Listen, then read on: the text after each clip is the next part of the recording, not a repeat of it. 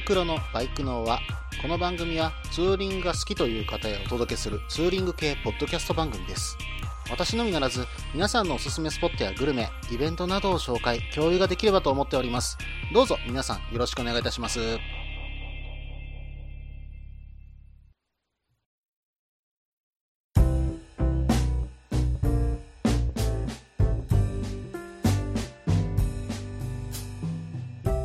始まりました。バイクのは第25回ですね。お相手はタククロです。どうぞよろしくお願いいたします。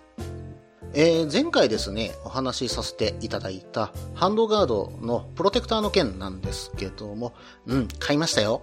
ジータのね、XC プロです。あえてね、ちょっと今回、大きめのものを選んだんですね。うん、細い方もね、ちょっとかっこいいとは思うんですけども、まあこれね、本来は、えーオフロード走ってて、前のバイクから飛んでくる小石とかね、飛び石を避けるためのものだとは思うんですけども、うん、まあ私としてはね、あの、CRF をオフロードのコースで走らせようとはちょっと思ってないんですよね。うん。なんで、まあ、どちらかというとツーリング用のバイクとして考えているので、うん、まあ行ってもフラットの林道ちょっと行ってみたいなっていうぐらいですかね。うん、まあ、じゃあなんでね、あの、プロテクターつけたんだというふうに言われてしまう方もいらっしゃるかもしれませんけども、うん、まあ、やっぱりかっこいいっていうね、見た目のところもやっぱいるじゃないですか。やっぱこれね、私、プロテクターつけた方が、やっぱかっこいいなってやっぱ思っちゃうんですよね。うん。まあ、それとね、あの、高速でのやっぱり風をちょっとね、避けるためっていうような、あ感覚でつけさせてもらったっていうとこですかね。まあ、でもね、考えてみたら、うん、かっこいいからつけたっていうのが本音です。まあでもね、今回ちょっと大きめのつけたっていうのはやっぱちょっと風よけならね、少しデカめの方がいいのかなと。まあそれとね、冬場の、うん、寒さしのぎかな。うん、まあ本当はね、ハンドルカバー、冬につけた方がいいんでしょうけどね。この後ろならあんまり見えにくかったら、今年の冬はつけてみようかな。まあまだだいぶ先の話ですけどね。はい。では、コーナーの方に行きましょうか。ツーリングスポット紹介のコーナー。このコーナーは私、もしくは皆さんから投稿いただいたおすすめのスポット、穴場のスポット、自分しかいないけど自分が好きなスポットなどを紹介するコーナーです。えー今回はですね、ちょっとですね、前にいただいたメールになるんですけども、えー、ひょろてんさんからいただいたメール、それとですね、カザパリさんからいただいたメール、えーこれがですね、ちょっと同じ場所をね、えー紹介されていましたので、お二方のメールを紹介させていただこうと思います。えー本当にね、ちょっと読むのが遅くなってしまって大変申し訳ございません。えー、ひょろてんさんに至っては1月、えーそしてかざぱりさんに至っては2月にいただいたメールになっています。えーそれではですね、ひょろてんさんからいただいたメールを、えー紹介しますね。件名、飛島街道。こんにちは。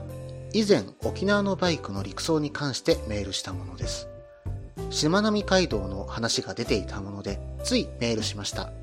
しまなみ、有名ですが、私のおすすめは、しまなみの西側の飛島街道と呼ばれる5つの島が下限の月を描くように並んでいる島々です。その間を秋灘諸島連絡海峡と呼ばれる本州側の広島県呉市とその南東に位置する秋灘諸島の島々を結ぶ8つの橋梁、かっこ総延長約5300メートル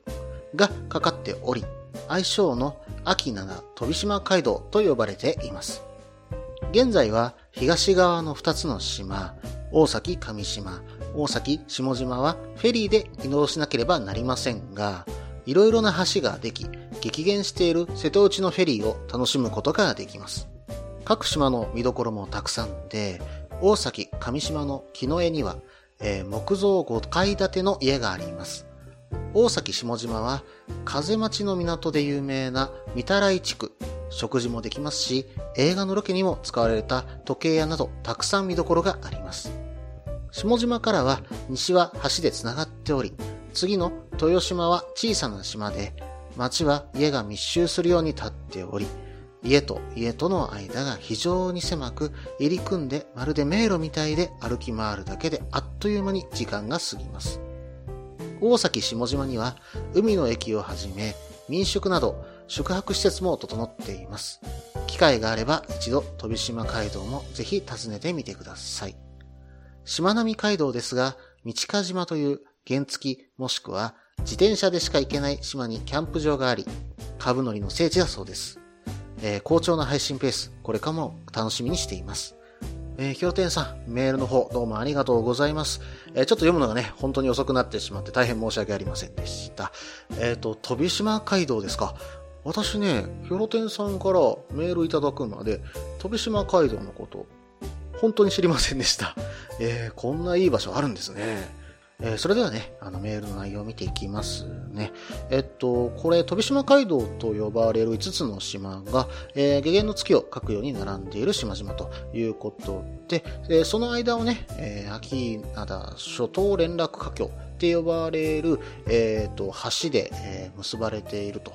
いったところなんですね。まあ、あの、大崎、えっ、ー、と、下島までは、えー、橋がかかっているんですけども、そこからね、大崎上島に行く場合は、やっぱりフェリーで行かなきゃならないと。そこまでしか、あの、橋は繋がってないと、えー、言った場所なんですね。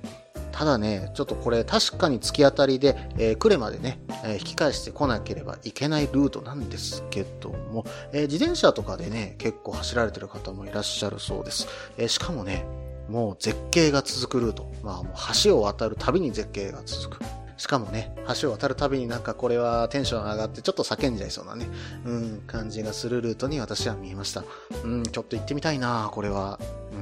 うん。で、こちらの方でメールで書かれていたのは、えー、大崎上島。これはまあ、フェリーで渡らなければいけないということなんですけども、大崎上島、大崎下島間のフェリーは、えー、1日片道12本、え、出ていますので、まあまあ、えー、国ならず行けるのではないかなと思います。えー、運賃もね、そんなに高くないようです。え、片道ね、大人300円、え、そしてですね、これ、原付 125cc までだと310円、えー、プラスですね。うん、そして 750cc 以下は410円プラス、えー、750cc 以上では530円のプラスで、えー、フェリーで渡れてしまう場所になります。さて、大崎上島、えー、こちらの方で、メールの方で書かれてた、ちょっと気になる、えー、建物がありました。えー、大崎上島の木の絵に木造5階建ての家があると。木造の5階建てってね、そんなにないとは確かに思いますんで、気になってね、調べてみたんです。えっ、と、これはですね、木の絵のね、古い街並みの中にある、えー、大正6年の建物。で、しかも、クラブを兼ね備えたローリアとして、えー、建造されたようです。で、これね、今も住んでるんじゃないのかな。えー、住人の方がね、メンテナンスをしていて、ほぼ当時の様子のまま保護されているということです。えー、しかもですね、取材は木造船の、えー、建材だった松と杉です。で、眺めのいい4階にはね、35畳敷の大広間があるとのことなんですね。これはすごいですね。うん。で、今ね、えー、建築法だと木造3階建てまでのね、えー、ものしかできないんですけども、5階建てはね、どうも今、日本である、えー、5階建ての住居というのが、えー、ここ唯一だそうです。うん。さらにね、5階建てにした理由がこれがまた面白いんですよ。最初はね、4階建てにする予定だったらしいんです。ところが、えー、建築途中に、えー、台風が吹い、家がねじれて一回倒れてるらしいんですよね。うん。それでね、4は縁起が悪いということで、5階建てに建て直したというところらしいんですね。うん。まさかね、そんなお話までついてくるとは思いませんでした。で、昔はね、4階まで料理をね、簡易リフトで上げてたということもあったそうです。うん、なかなかね、珍しい家だと思います。私もこの家はちょっとね、見てみたいなって思いました。またね、古い街並み、えー、さらにその当時の、えー、生活をね、感じることができるというような感じをね、その中をバイクでね、ちょっとね、走りながら抜けていくっていうのも、私ちょっとオツなんじゃないかなって思います。さて、大崎下島にね、目を向けていくと、えー、見たらい町並みの保存地区がね、えー、あるということです。えー、そもそもはね、江戸時代の時には、えー、風持ち、潮持ちの天然の良港としてね、えー、知られていた見たらいです。そもそもはね、北前船とかの貿易船がね、寄る地区だったようで、えー、この場所、花町となってたようですね。うん。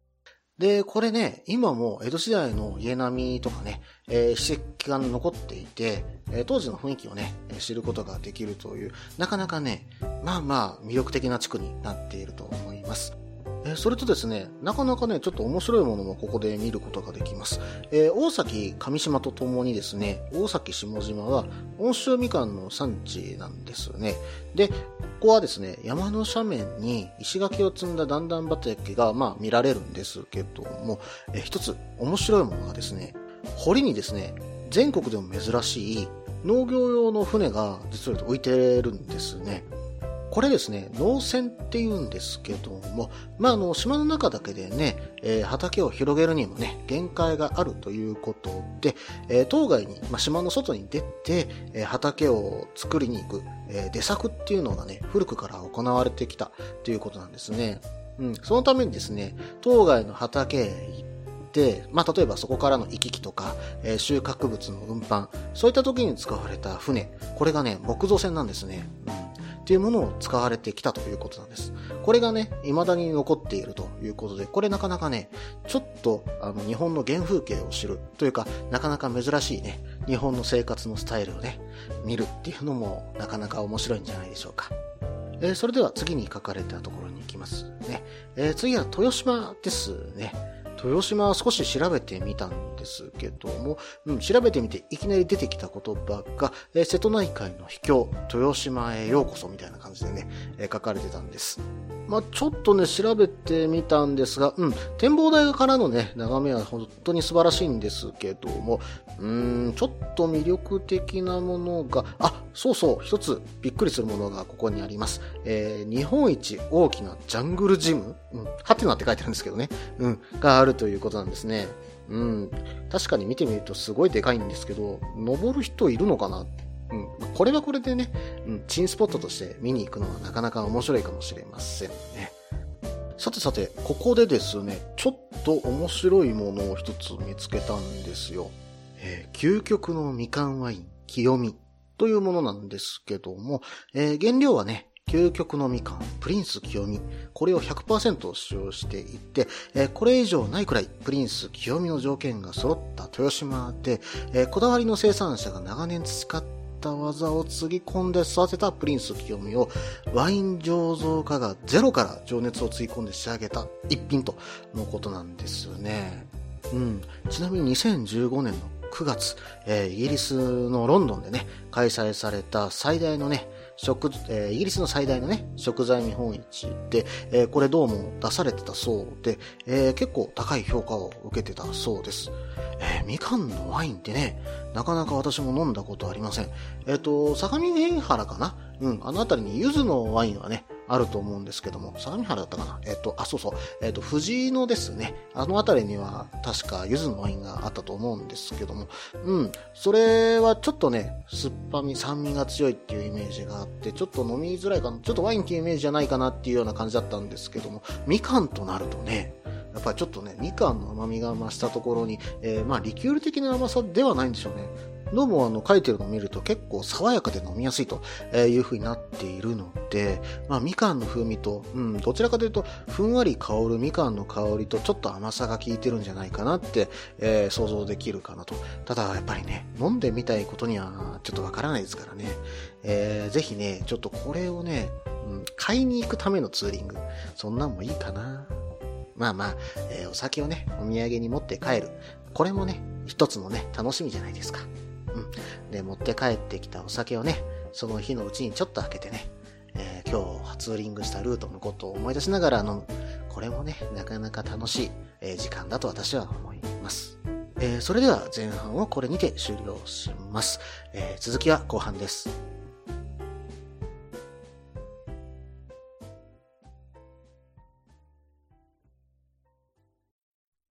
みんなでバイクの輪を広げよう。ツーリングスポットデータベース番組、バイクの輪は毎月2回程度不定期更新中です。皆さんよろしくお願いいたします。は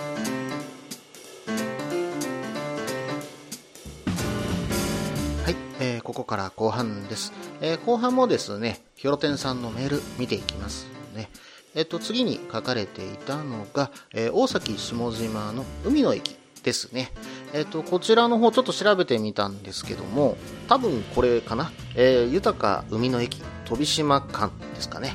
えー、ちょうどですね、大崎上島行きのね、船が出ている港のところに、えー、あるようです。で、これ海の駅の全国第1号店らしいですね。あ、確かにね、ところどころの海の駅って見かけますよね。道の駅ほどね、え、有名じゃないですけども、うん、ちょっと今度調べてみようかな。はい。えっと、これは、え呉市の、え施設で一度閉店したものを、え今のオーナーが、え経営に手を挙げて、新しく息を吹き込んだということなんですよね。あちなみにですね、ここに、え宿泊施設もあるようです。え見てる限りですね、部屋も結構綺麗なんですよね。えしかもね料理も、えこの島ならではのね海産物、えそれに当然ねみかんとかそういった、え山のものも、え含めた、え懐石料理が、え食べれるということなんですね。うん瀬戸内海のね海産物と、うん、みかんとか柑橘性のね、え酸味って合うんじゃないかな、うん、こういったね、え懐石とかも食べてみたいものですね。はい、え、それでは次を見ていきます、え、次に書かれていたのは道賀島ですね。こちらの方はね、第12回の方のしまなみ海道の回で、えー、少しお話しさせていただいております。えー、そちらの方ぜひお聞きください。はい、えー、それでは次に書かれてたのが、えっ、と、この番組のね、配信ペースですね。うん。えっ、とね、実はと3月ぐらいから配信ペース少し落としてるんですよ。うん。番組開始当初はね、え週1ぐらいでね、更新させていただいてたんですけども、まあ、あの、冬っていうこともありましてね、うん。寒くてね、あんまりバイク乗ってなかったんですよね。それのおかげでね、あの、録音も結構なペースでできたんですけども、うん、今はやっぱりね、土日はやっぱり走りに行きたいっていうのもありますし、うん、まあ、あまりね、自分に負担かけすぎて、更新できなくなるというか、更新をやらなくなるっていうのがちょっとね、嫌だったんで、自分のね、できうる範囲での、えー、更新ということでさせていただいております。えー、その点はご了承ください。えー、ひろてんさん、メールの方どうもありがとうございました。ぜひね、また次回、えー、いろんなところ教えてくださいね。えー、それではですね、この飛島街道について、えー、いただいたもう一つ、えー、かざぱりさんのメールをね、読んでいこうと思います。えー、このメールですね、3月にいただいたメールなので、少しね、あの時期がずれたりするかもしれませんけども、その点はご了承ください。えー、それでは、えー、読んでいきますね。件名、飛島街道。いつも楽しく聞いています。大阪モーターサイクルショーが終わったら、もうゴールデンウィークもすぐですね。今年はどこに行こうか考えておりまして、その中の一つ、浦島並みとも言われる飛島街道が気になっています。行ったことがないので、おすすめスポットというよりは、教えてくださいというノリです。広島県呉市から5つの島を橋でつないでいる魅力的な地形ですが、最後の岡村島からはえー、小島をいくつか挟んで東にしまなみ海道の大三島があるものの陸路としては袋小路になっていて少し惜しい感じです。ですがそのもうちょい感不便感がそそるのもバイク乗りだからかもしれません。せっかくなので呉で観光したり、えー、枝島をぐるっと回ったりしてから行きたいと思います。飛島街道に期待するのはしまなみ海道にはないもの。しまなみ海道では 125cc 以下ではそれぞれの島の下道を回ることができますが普通二輪以上では現実的には島並みを突っ切ることしかできません。かっこ不可能ではありませんが高速に乗って降りてを繰り返すのでお金がかかりすぎます。結婚前に今の嫁さんと、え、尾道で PCX をレンタルしてタンデムで島並みの島々を巡ったことが忘れられません。一方で飛島街道は本州から渡る1本目の橋は有料ですがそれ以降は無料なので島の下道を自分のバイクで回り放題。そして最後は行き止まり。ムラムラしてきます。せっかくなので大崎上島辺りにフェリーで渡ってキャンプでもしたいところですね。夢が膨らみます。朝起きたらフェリーで本州の竹原に渡るもよし。しまなみの大三島に渡るもよし。四国の今治に渡るもよしです。ぜひいつか行ってみたいツーリングルートです。それでは今後も配信よろしくお願いいたします。えー、PS、そのうちクロスロードもご一緒したいです。ねえー、かざぱりさん、どうもメッセージの方ありがとうございます。えー、かざぱりさんはね、いつもお便りいただいて、本当にね、常連となりつつありますけども、えー、本当に嬉しい限りです。ぜひぜひまた送ってくださいね。それではメッセージの方見ていきますね。えっと、大阪モーターサイクルショーが終わったらというふうに書かれていたんですけども、すいません。本当にこの時期になって申し訳ないです。もう3月のね、メールをこの時期に読んでしまうというとね、ゴールデンウィークも過ぎちゃっていますし、本当はね、ゴールデンウィーク前にこの話できたらなとは思ってたんですけども、うん、ちょっとすいません。遅れちゃいました。えっ、と、その次に書かれていたのが、えっ、と、おすすめスポットという、教えてくださいというノリだというふうに書かれてたんですけども、先ほどね、私の方少しお話しさせていただきました。で私もね、少し調べながら行きたいな、こういうところあるんだな、こんな名物あるんだなっていうふうに、本当に魅力的に感じています。うん。あの、ぜひね、かさぱりさんゴールデンウィーク行かれてたら、その時の内容もね、送ってくださいね。え、それではその後に書かれていた、え、岡村島これはちょっと今まで出てきてなかったのでこちらの方私も少し調べてみましたえー、実を言うとですね、ここ少し歴史もありましてね、えー、平安時代にね、菅原道真公がね、立ち寄ったという言われもありますし、えー、戦国時代にはね、村上水軍のお城がね、あったということもあります。えちなみにですね、江戸時代中期には、え隣のね、大崎下島の御手洗港などとともに、え塩町の港として、こちらも栄えてたということなんですよね。ちなみにですね、潮町港というのは、海のね、潮の流れ、これがね、変わるのを待つっていうことなんですね。それを待つための港ですね。はい。まあ、こんな感じでね、えー、実は歴史もね、結構深い場所ですので、しかもこの島、古墳まであるんですよね。うん。なかなかね、昔からずっと人がいるっていう地域だと思いますので、もうちょっとね、私も歴史掘ってみたかったんですが、なかなか資料が見つからなかったので、うんまあ、行って現地でね、勉強したいっていう思いもありますね。うん、そんな感じでね、ちょっと鹿島までは私も、うん、行ってみたいなちょっと魅力的な島だと思いました。はい、えー、次にね、書かれていたのが、陸路として袋小路になっていて、少し惜しい感じ。それがね、ちょっとね、不便感がそそるっていう感じ。うん、これわかるなうん、なんかね、人の生きにくいところ、まあそれこそね、大自然を独り占めできるようなね、うん、場所にね、バイクで走っていくってね、うん、やっぱりなんか魅力感じますね。うん。あの、本当に風パリさんの言うことは私もよくわかります。はい。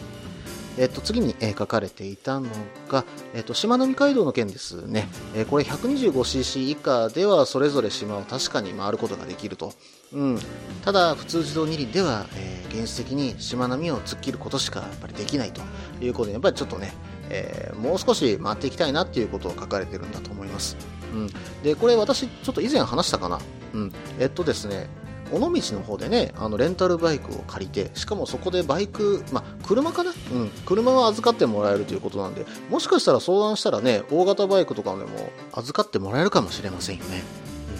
それで 125cc をね借りて、え回っていくっていうのもねありかもしれませんね。うん、結婚前にね、今の奥さんと、えー、尾道で PCX レンタルされてるということなんで、私もちょっとね、PCX レンタルして奥さんと行きたいな。うん、ちょっと羨ましいと思いました。えー、次にね、書かれていたのが、朝起きたらフェリーで本州の竹原に渡るもよし、しまなみの大三島に渡るもよし、うん、これ、意外とフェリーでね、滝食べにルート選べるんですよね。うん、確かに竹原に渡ってね、昔の街並みをまた見るもよし、えー、大三島でね、美味しいもの、海鮮丼とか食べに行くもよしですもんね。うん、今治に行ってね、それこそ以前紹介したお寿司を食べに行くっていうのもね、ありですよね。はい、えー、それでは最後に書かれてましたけれども、えー、追伸のところでね、えー、クロスロードもご一緒したいですねと。はい、誘ってください。あの、イケてる喫茶店、クロスロードさん、時間が合えばね、いつでもご一緒させていただきます。えっ、ー、と、かざぱりさん、メールの方どうもありがとうございました。またね、あのメールの方、ぜひぜひください。よろしくお願いいたします。えー、それではエンディングに行こうと思います。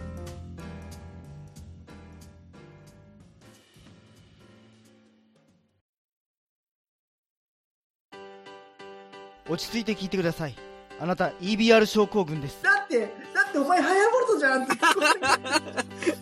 もう私、ビュエルっていうアメ車乗ってますけど。なんか、無理やりいいこと言おうとして忙しいあなたに心のパーキング。元バラエティラジオ。グッドスピード。この番組は初心者には情報を、ベテランには懐かしさを。バイクトークを楽しみながら、バイクとライダーの社会的地位向上を目指す、バイクバラエティ番組です。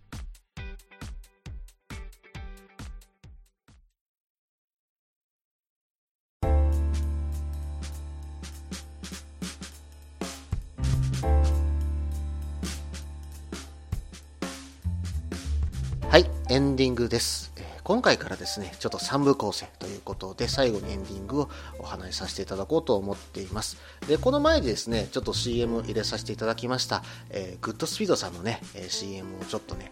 えーお願いして入れさせていただくことになりました。あ、ちなみになんですけども、えーバイクの輪の CM をグッドスピードさんの方で流していただいております。え第6回の B パートの一番最後から流れてますので、ぜひお聴きください。まあ、グッドスピードさんといえばね、私が好きなのは甘辛バイクレビューかな。まあ、ぶった切り感もね、えーさらにいいところをね、付け加えていってるのも面白いじゃないですか。それにね、大体同じぐらいの時期に、えー私どもの番組開始していると私は思ってますので、なんかね、同期みたいな感覚が私にはあります。えー本当に仲良くしていただければと思っております。さて、えっと、このエンディングでちょっとね、今回お話ししようと思っていたのが、うん、私の CRF なんですけども、ちょっとね、やっぱり長距離、長距離というか、うん、1時間ちょっとぐらいも乗ってると今お尻が本当にね、痛くなるんですよ。それでね、やっぱり対策として、まあ、本当に簡単にできる対策としては、やっぱりスタンディングすることじゃないですか。うん、で、結構ね、乗っててスタンディングしてることが多いんですけども、そのスタンディングにもね、ちょっと痛いところが出てきて、うん、足の裏がね、ちょっと痛くなってくるんですよね、最近。うん、なんでね、ちょっとこれを楽にする方法ないかなって思ったら、フットペグをね、ちょっと幅広のものに変えてあげるだけでも、ちょっとスタンディングが楽になるんじゃないかということをね、えー伺ったことがありまして、うん、今ちょっとこれが欲しいんですよね。で、フットペグね、変えるもいいんですけど、ちょっととハンドルの位置もスタンディングするときに低いかなと思ってるんです。これもね、なんか簡単に上げる方法ないかなって今調べてたりするんですね。ちょっとフットペグはね、あの、今狙ってるのは少し黒色のもので狙ってるんです。これはね、プロテクターと色を合わせようと思って、えーそういう風にしようと思ってます。